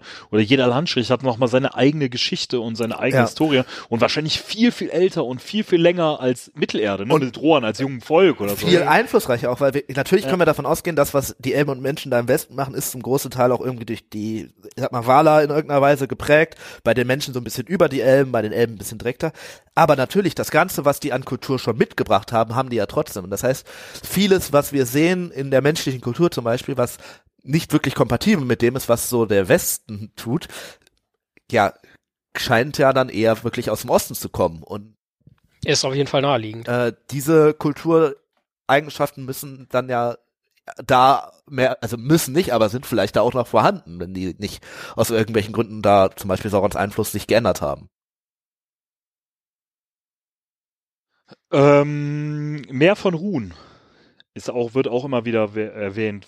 Mehr! Ja. Wo ist der Steffen, wenn man ihn braucht? Ja, Was ist das genau? ja ich hatte ja gerade schon erwähnt, ähm, dass es die Elben und Menschen ja beide an diesem groß, an diesem großen Binnenmeer, was zumindest im ersten Zeitalter noch ähm, da lag, äh, erwacht sind. Und das ist ein bisschen so ein Überbleibsel. Und das Meer von Run ist tatsächlich auf der Karte drauf, wenn man so ein bisschen nördlich von Mordor guckt, ja rechts sozusagen, also im Osten, ähm, ist da zumindest, glaube ich, noch ein Teil drauf auf den meisten Karten, auf manchen meine auch das. Ganze. Ähm, und äh, es scheint tatsächlich noch so ein bisschen so ein, ja, ein Binnenmeer zu sein, so ein bisschen wie ähm, ja, vielleicht das Schwarze Meer oder eher noch das, Kaspische- das Kaspische Meer, Meer. der Aralsee, sowas, was in die Richtung dann geht, was ja geografisch auch gar nicht so ja, falsch ist, wenn man das wieder mit unserer Welt vergleicht. Mhm. Ähm, es gibt übrigens, ich, ich muss sagen, den Punkt habe ich ja eingebracht und vor allem, weil ich irgendwie einen Fun Fact erwähnen äh, wollte, wenn man die ähm, Es gibt tatsächlich auch zwei Meere, sehe ich gerade. Ne? Es gibt dieses Meer of Rune und es gibt Sea of Nurnen. Genau, in Mordor gibt's nämlich noch einen zweiten Teil, der ja Genau. wahrscheinlich auch ein Überbleibsel dieses großen, Binnenmeeres. ja, der so- ja so ein bisschen auch die Lücke füllt. Wie kann das eigentlich sein, dass da in Mordor überhaupt irgendwas lebt, wenn die kein Wasser haben? Ne? Ja. Das ähm, aber zum Meer von Ruden wollte ich eigentlich nur noch einen Funfact anbringen, weil wenn man die äh, Produktionsgeschichte des Hobbits sich anguckt, in den Special Extended sind ja immer diese, ne, wie haben wir das gemacht und so weiter, also des Films, ähm, sollte es da einen Teil geben, also da ist es ja so, Gandalf entkommt irgendwie mehr oder weniger Sauron in Dol Guldur oder wird da befreit von Galadriel, Saruman und Konsorten. Und dann ist ja Sauron erstmal aus der Nummer verschwunden aus dem Film eigentlich so. Ist jetzt in Osten und Ja. Gondor soll aufpassen, lernen wir später, ist nicht passiert und so weiter. Aber ähm, eigentlich sollte Gandalf den auch weiter verfolgen ins Meer von Run, was da aber kein Meer ist, sondern die haben das quasi so angelegt, dass das ein, dass das ausgetrocknet ist, dass das so eine riesige Felsformation ist, wie so ein ja ausgetrockneter Salzsee, das was vielleicht der Aralsee heute oder in 20 Jahren ist, ähm, wo Gandalf den dann quasi verfolgt, so durch die Felsen und so, wo der am Ende durch so ein ja, Portal irgendwie äh, entschwindet und Gandalf von da dann halt quasi zur Schlacht der fünf Heere reitet. Ähm, fand ich ein eigentlich gar nicht schlechtes Konzept, so als Idee, das mal so komplett umzudrehen. Ko geht mit der Vorlage eigentlich ja so wenig überein. Der geht Äh. durchs Portal in die Leere und geht Melkor besuchen. Was soll er jetzt machen? Ja. Er mich vertrieben. Aber als Idee, dass Gandalf quasi so, die, das war ja so eine Verdeutlichung. Ne? Gandalf ist ja, Ja. der, der Sauron-Sucher und irgendwie misslingt es ihm dann ja doch. Und auch da entkommt der Sauron am Ende. Äh, ja, wollte ich aber nochmal irgendwie erwähnen, weil ich glaube, viele Leute wussten es. Und ich bin ja hier dafür da, dass Ich wusste es auch nicht und ich weiß echt nicht. Also ganz ehrlich, wenn es in den Film reingepasst hätte, dann vermutlich in den. Äh, ja, aber es wäre zweiter Film gewesen. Glaub, glaub oder obwohl, nein, dritter? Ich glaube, es wäre dritter Das Film. müsste der gewesen. dritte Ja, es gewesen wäre dritter Film. Ich habe die Hobbits lange nicht mehr gesehen. Nee, nee, was die ganze Dol Guldur-Geschichte ist ja auch Ich, dritter mein, Teil. ich meine auch. Äh, wir trinken ja die ganze Zeit Wein, Tim. Simon leider nicht. Der ist sich noch am äh, Auskurieren, am Genesen. Ich auch noch. Äh, was ist mit dem leckeren Wein aus Dorvinion? Ja, Ja, den darf ich nicht trinken. Ich bin empört. Äh, du hast einfach nicht genug Schlüssel für Kerker mit Zwergen, dass du davon was bekommen würdest. Ähm, Also wir reden von dem Wein ja, beim Wald Elbenkönig quasi. Ja, auch da nur noch mal ein Hinweis auf eine Verbindung, weil wir ja jetzt über ein paar Länder im Osten gesprochen haben, nennen wir es Länder. Ne? Länder ja, Nationen wahrscheinlich eher nein.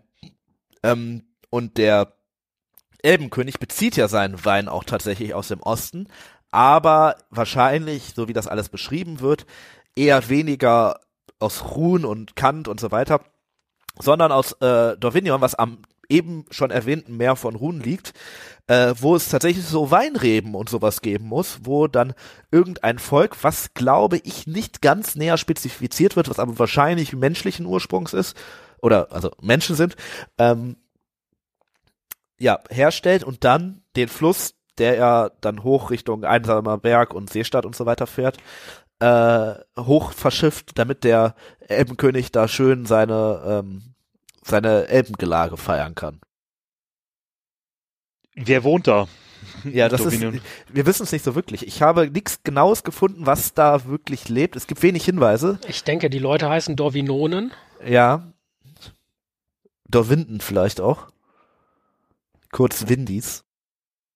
Ähm, aber ich, ich denke, so wie das beschrieben wird, ist es wahrscheinlich eher menschlichen.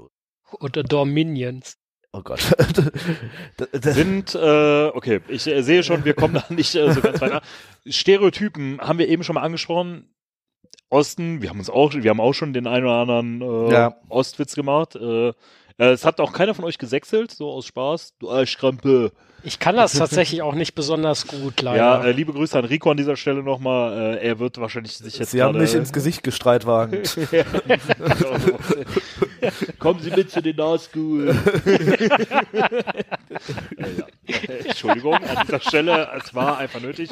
Äh, Stereotype sind Also wir wissen, dass die Hüte haben, aber von Hüten, also ich, Deutschlandhüte auch, oder? so ein bisschen sehen ja diese Ostlingshelme aus. Also wenn, wenn man die, die, die, die, die, die Dinger abschneidet, Sehr weit die ein hergeholt, bisschen aber schwarz, ja. Schwarz-rot-gold anmalt, dann Ähm, äh, ich denke aber, Aber vielleicht sind die aus Werk, Aluminium. oder? Ja, natürlich. Das haben wir ja in der, ähm, in der Harald-Folge auch schon besprochen. Und klar ist das auch wieder eine europäische Sicht, die unglaublich viel in einen Topf wirft, was da eigentlich gar nicht reingehört. Und zum anderen natürlich auch, ja, Menschen zusammenfasst, die vielleicht einfach so nicht zu erfassen sind. Und natürlich ähm, ist es weder so, dass da im Osten nur böse Leute werden, äh, leben, ähm, was wir natürlich auch in der Harald-Folge ja schon gesagt haben, nicht auch nicht unbedingt so beschrieben wird, zumindest sp in späteren Werken von Tolkien. Aber ähm, klar ist das eine europäisch geprägte Sicht, die zumindest, wenn man das macht, was wir die ganze Zeit hier schon irgendwie so ein bisschen unbewusst taten, das auf unsere Welt übertragen, äh, da, das funktioniert so nicht. Ne? Das ist äh, gerade in dem Fall halt eine Sache, wo man sich selber dann auch kritisch hinterfragen muss und natürlich auch das Werk. Im Endeffekt, äh, was klar, Tolkien, Kind seiner Zeit und alles, ähm, aber auch damals schon so. Ich glaube, als Osten brauchen wir gar nicht besonders weit in die Ferne in dem Kontext gucken, sondern ich glaube, das reicht schon, wenn du da quasi Richtung, Richtung Osteuropa alleine guckst. Ähm, Stichwort äh, Kommunismus und, und, und so weiter und so fort. Das ist ja damals schon westliches Feindbild gewesen. Ähm, Sauron ist der Schatten im Osten, ne? genau. Ähm, dementsprechend, ich glaube, wir brauchen gar nicht besonders weit gehen, äh, sondern Selbst die Deutschen waren ja häufig als Hunden bei den Engländern verschrien, ne? Also als Ja. irgendwas Östliches so, ne?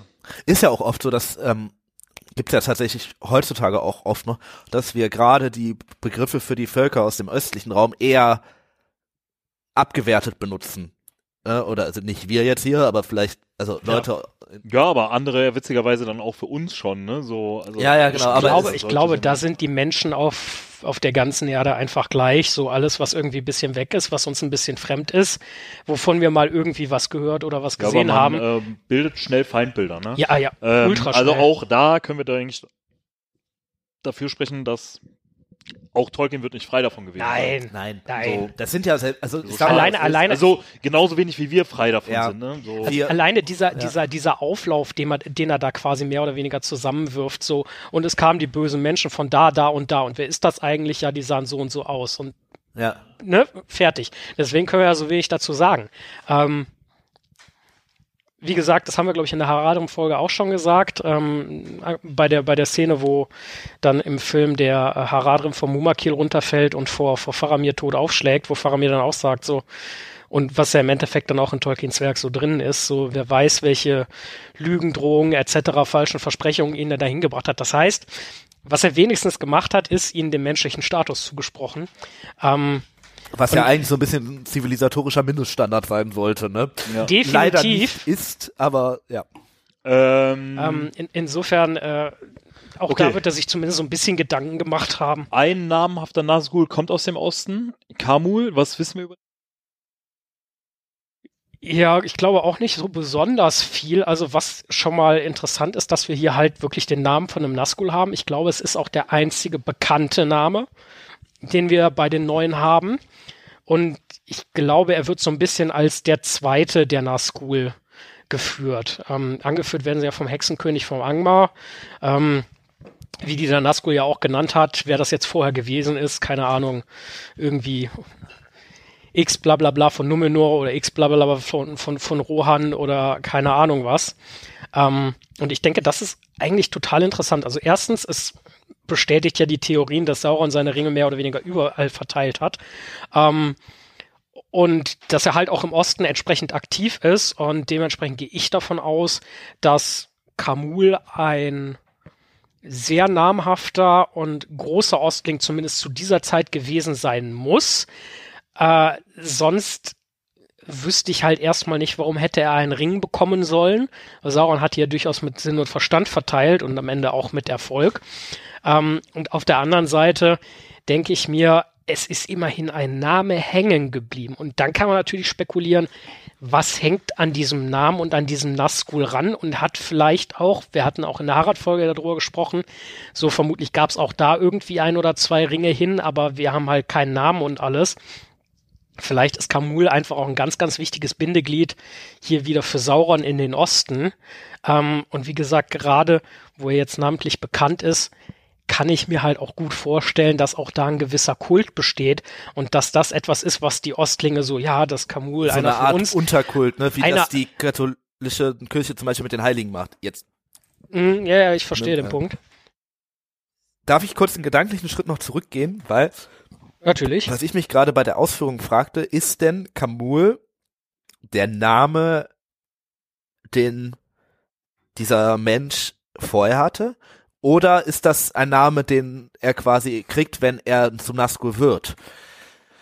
Weil so wie das klingt, klingt das ehrlich gesagt so ein bisschen, also ich spreche jetzt auch keine schwarze Sprache, ähm, es wurde mir hier verboten, äh, aber äh, nee, aber äh, ich weiß jetzt auch nicht, wo der Name herkommt, ne? Aber irgendwie klingt das ja so ein bisschen so, als ob das von Sauron kommt, der Name.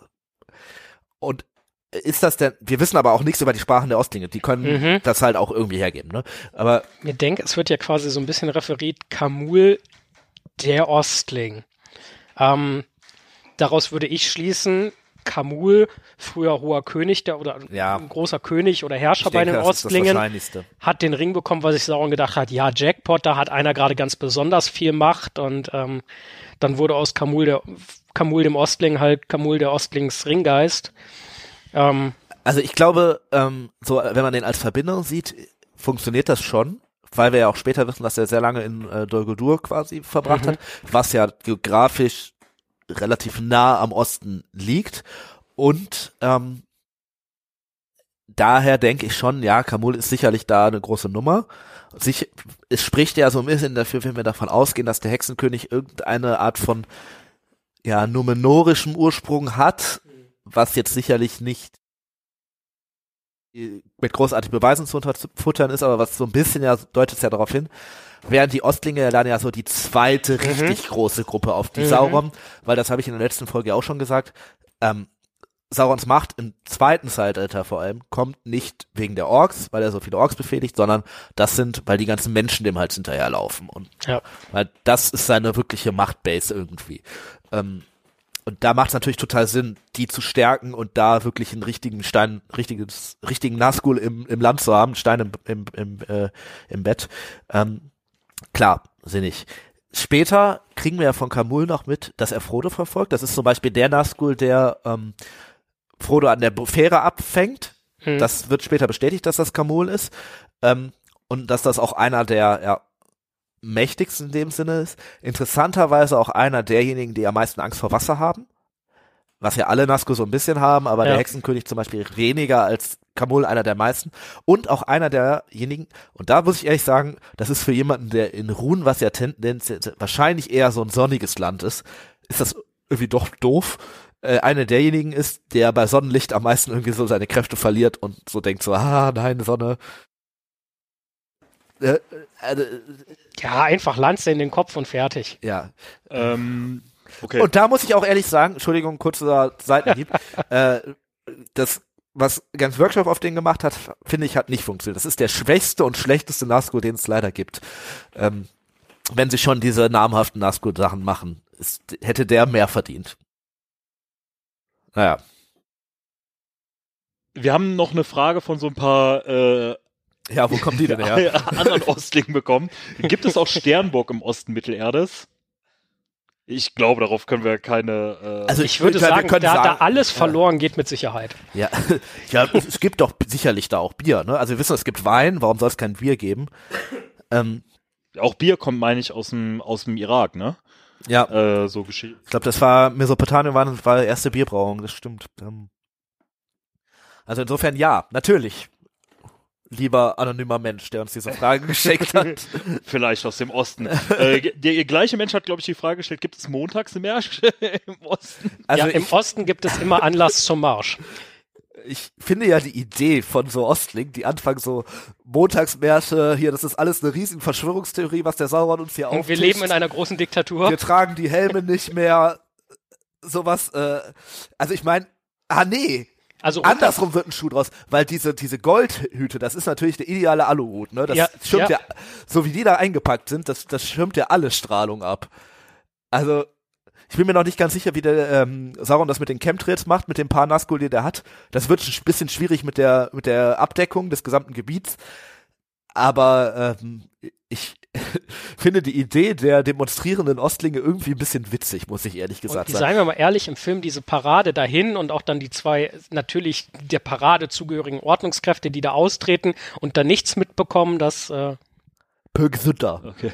Ich Patriotische denke, da, Ostlinge darauf gegen auf die diese äh, Sauronisierung Fragen des, können wir immer äh, wie immer des keine vernünftige Ostlandes. Antwort geben. äh, ein Zauber kommt nie zu spät. Gandalf und der Osten, äh, gerade jetzt in Bezug mit ähm, Rings Ah. of Power natürlich interessant.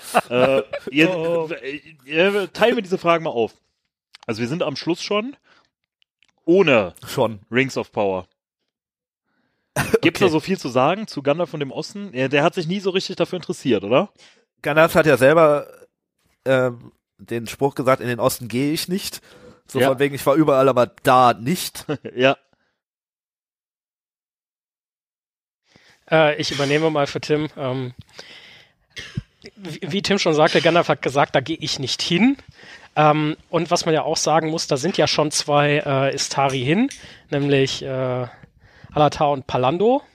Und sind da verloren Und- gegangen? Sind da, ja, wie gesagt, wir wissen es nicht genau, was genau passiert ist, Ich gehe nicht, wenn dann nur mit Saruman. so, so ungefähr. Und äh, dementsprechend, ich glaube, das hatten wir in der letzten Folge auch schon mal erwähnt gehabt, ähm, so, dann hat Gandalf vielleicht auch einfach nicht die Notwendigkeit gesehen, großartig. Der hat sich gesagt, so erstens, da sind zwei unterwegs. Drittens, meine Aufgabe liegt hier im Westen. Und äh, ich kann mich ja auch nicht um ganz Mittelerde kümmern. Ähm, da äh, lege ich quasi einfach die, die Priorität auf, wie schaffe ich es, dass der Westen gegen das Böse standhält, anstatt zu versuchen, das Böse im Osten, wo eh schon zwei Istari sind, ähm, irgendwie kleiner zu machen, aber den, den Westen sozusagen da so ein bisschen zu sich selbst zu überlassen. Also das wird, wird die Geschichte. Ja, was sein. heißt sich selbst? Also ich glaube, Gandalfs Stärke ist ja weniger tatsächlich Sauron in dem Sinne entgegenzuarbeiten, dass er dem wirklich hier auf die Fresse und so weiter, ne? Mhm. Sondern eher wirklich die Leute, die eh schon gegen ihn sind, zu bestärken und zu ein Ja, und ja. so, ne, hey, macht jetzt das. Ähm, und da hat er im Osten natürlich relativ wenig Schnitte und natürlich ist die zweite Sache, vielleicht sind ja schon zwei da, die eigentlich eh schon da aktiv sind und dann macht es natürlich keinen Sinn, wenn du drei Istari hast. Einer ist irgendwie dem Bösen anheimgefallen, einer ist äh, irgendwie, weiß ich nicht, auf Pilzen im Wald, ähm, dass dann alle drei irgendwie im Osten aktiv sind. Das wäre ja Quatsch. So rein Verteilungstechnik. Ja, Deswegen glaube ich, aber der Osten ist groß. der Osten ist groß, aber irgendwer muss sich auch um den Westen kümmern. Und ich glaube, das ist eher so Gandalfs Auf Aufgabe, ne? Übrigens ein interessanter Gegensatz zu Aragorn, von dem wir ja zum Beispiel wissen, dass er im Osten war. Gandalf eher nicht. Ähm, ja, jetzt neu mit den Rings of Power. Wissen Ja. wir noch nicht so. Haben wir eben eigentlich schon alles so gesagt. Äh, wird spannend, oder? Also Punkt Nummer eins, wir wissen ja nicht, ob es Gandalf ist. Ähm, Kommt er überhaupt da an? also so, so, so wie Amazon ähm, quasi Sauron aufgebaut und revealed hat, muss es Gandalf sein, bedauerlicherweise. Traurigerweise, Ähm, ja. Und äh, ja, ja, völlig richtig, kommt er überhaupt im Osten an? Wie weit kommt er in den Osten? Ähm, und, und dann mal gucken, keine Ahnung.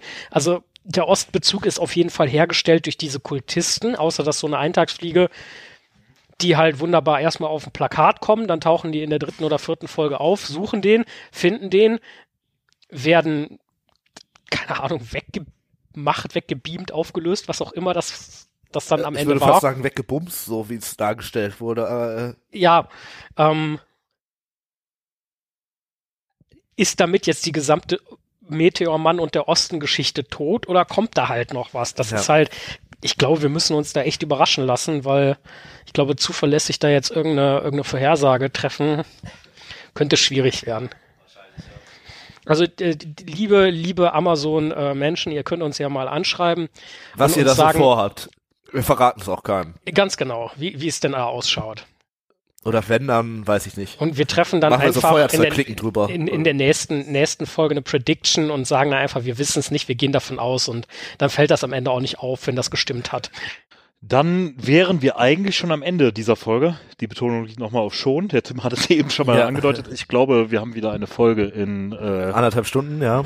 Überlänge produziert. Aber gut, ist halt so und äh, am Schluss bleibt uns nur zu sagen, wir hoffen, es hat euch Spaß gemacht. Äh, wir dürfen noch mal einen kleinen Werbeblock einstreuen. Äh, der, wir haben es heute schon zwei oder dreimal tatsächlich gemacht, aber Tim, äh, fang noch mal an. Ich wollte gerade sagen, Subtilität ist unsere Stärke, aber ich glaube, es ist eher, weiß ich nicht, absolut beharrliches, das Offensichtliche nochmal auf den Tisch klatschen. ja, Äh, äh, ähm, ja, ähm, wir würden uns freuen, wenn ihr unsere Website besucht, uns da hört, wenn ihr uns sowieso hört, zum auf Beispiel Instagram liked auf Instagram liked. Ähm, und uns da natürlich, da euch natürlich auch Genau, und auch mit uns gerne in Kontakt tretet, schreibt uns Nachrichten, schreibt uns Kommentare auf die Website, gebt uns Rezensionen bei den Podcatchern, wo ihr uns hört, da würden wir uns sehr freuen. Hört uns gerne auch auf YouTube, auf Spotify, findet ihr uns auch. Und ansonsten, ganz wichtig, auf Steady findet ihr uns auch und dort könnt ihr uns euer Geld geben. Ihr müsst uns nicht alles geben, aber ähm, zumindest ein Teil, der hier der Produktion wir weiterhin zugutekommt. so großartigen Wein holen können. äh, ansonsten, Äh, ja, äh, Simon, dein, die, die äh, dein übliche, übliche Empfehlung, äh, lest die Bücher, hört die Hörbücher, ähm, schaut euch die Filme an, schaut euch die Serie an und am allerwichtigsten hört die Ringe. Ähm, ja, ich sag's einfach nochmal, weil wir es, glaube ich, seit Jahren nicht mehr gesagt haben. Wir orientieren uns ja in erster Linie an den Filmen, damit uns halt möglichst viele Menschen folgen können. Dennoch an der Stelle auch äh, vertont und verschriftlicht absolut ans Herz zu legen. Und äh, ja, wir äh, legen uns ja sowieso so wirklich allem und jedem ans Herz. Insofern, das äh, lohnt sich auf jeden Fall, uns weiter zu hören. In diesem Sinne, euch noch einen schönen Tag, einen Kann, schönen kann Abend, man nicht anders sagen. was auch immer. Äh, bei uns ist es jetzt äh, Bettgehzeit, tatsächlich, äh, so lange wie wir jetzt aufgenommen haben. Und wir freuen uns, wenn ihr wieder reinhört, wenn es wieder heißt, hört die Ringe. Ein unerwarteter Podcast. Bis dahin, tschüss und bis bald. Tschüss. Tschüss.